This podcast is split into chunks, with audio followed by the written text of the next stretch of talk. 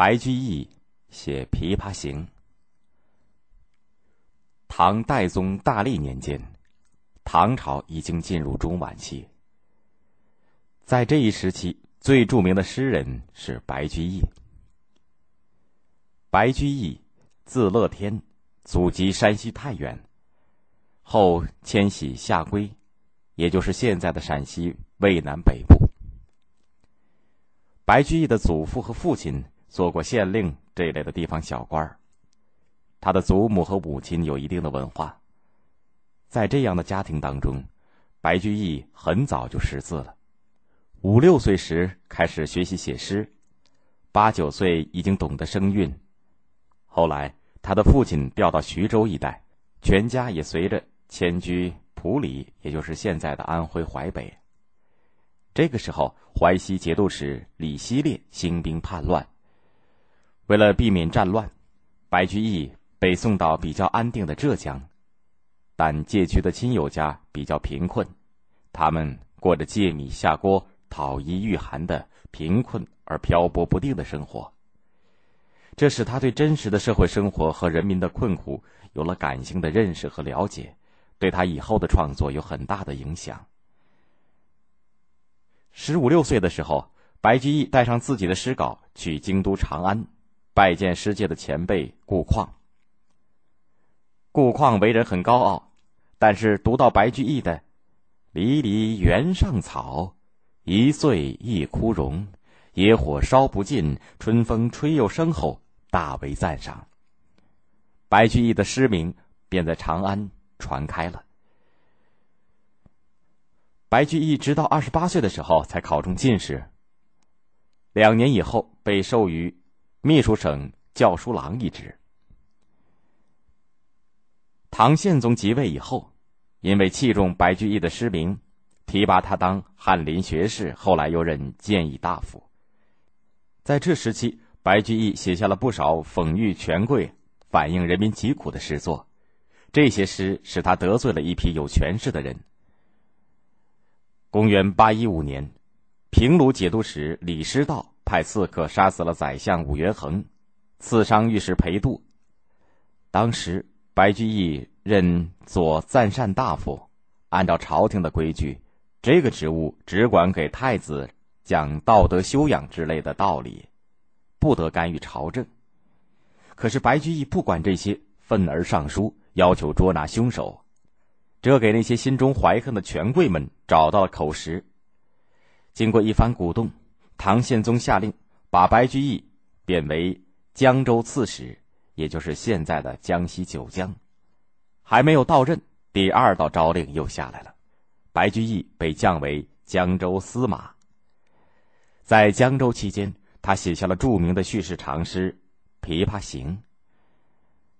公元八二二年，白居易被授予杭州刺史一职。公元八二五年。又调任苏州刺史。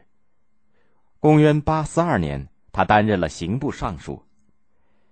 他虽然又被朝廷重新启用，但是碰到的穆宗、敬宗、武宗都是年幼的君主。晚唐时期的皇帝大多平庸荒唐，朝政一团糟。白居易的政治抱负和理想仍然无法实现，他的意志逐渐消沉。晚年。他笃信宗教，常常一连几个月不吃荤腥。他和香山寺的和尚如满等来往的很密切，不仅结成香火社，还出钱修整了香山寺，自己也自号为香山居士。公元八四六年，也就是唐武宗六年，白居易在一场重病以后去世，终年七十五岁。白居易一生创作了两千八百多首诗，八百多篇散文，流传最广的是《长恨歌》。那时在乡校、佛寺、行旅中，僧侣、妇女们都有人歌咏他的诗作。《长恨歌》是一首长达一百二十句、八百多字的叙事长诗，是他和友人游览了仙游寺，有感于唐玄宗杨贵妃的故事而创作的。作者运用叙事和抒情结合的手法，叙述了李杨二人爱情的悲剧，艺术化的再现了当时的故事和人物，因而深受欢迎，广为传唱。与《长恨歌》同样著名的是他被贬为江州的时候写的《琵琶行》，这是一首长达六百多字的长篇叙事诗，记述作者在浔阳江送客的时候，听到一位曾经在长安红极一时的歌女弹奏的琵琶曲，以及他老大嫁作商人妇的凄凉经历，从而感慨自己被贬为江州的遭遇。诗中既有“银瓶乍破水浆迸”。铁骑突出，刀枪鸣，这样极具表现力的诗句，描写乐曲声；也有“同是天涯沦落人，相逢何必曾相识”的深沉委婉的句子，表达作者的感慨。这两首长诗，不仅有诗的意境美、语言美，而且还有生动的故事情节和人物形象，因而深受历代的好评，成为白居易的代表作。他也被誉为善写叙事诗的巨匠，但白居易自己最为看重的是他的讽喻诗，代表作是《秦中吟》十首和新乐府五十首。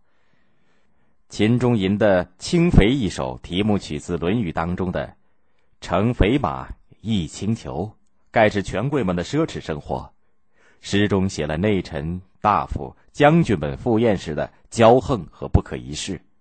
而当时，江南汉、衢州人识人。乐府是古代的一种诗歌题材，原本指乐府官署采集的民间乐曲，或者乐府当中的乐官们创作的乐歌。初唐时期，诗人们大多按乐府的旧体进行创作，这类作品在李白、杜甫的时候得到了发展，比如。杜甫的《兵车行》《丽人行》等等，而白居易则倡导了新乐府运动，发展了这种写作方法，并且确定了新乐府的名称。白居易的新乐府五十首采用乐府歌行体，大多三言七言交错运用。白居易十分推崇陈子昂、李白、杜甫，尤其看重杜甫的现实主义精神，但是仍然认为。杜甫“朱门酒肉臭，路有冻死骨”这样的句子不过时有三四，所以他的新乐府五十首大多反映了劳苦大众的真实生活和社会矛盾，很有现实意义。其中较出名的有《杜陵叟》《卖炭翁》《新丰折臂翁》等等。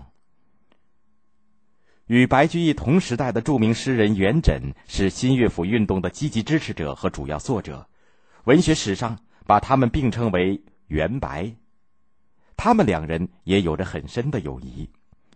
白居易在写给元稹的信与元九书中，写到了自己的身世抱负和文学观，明确提出了“文章何为时而著，诗歌何为事而作”的主张。为时为事，都是为现实的意思。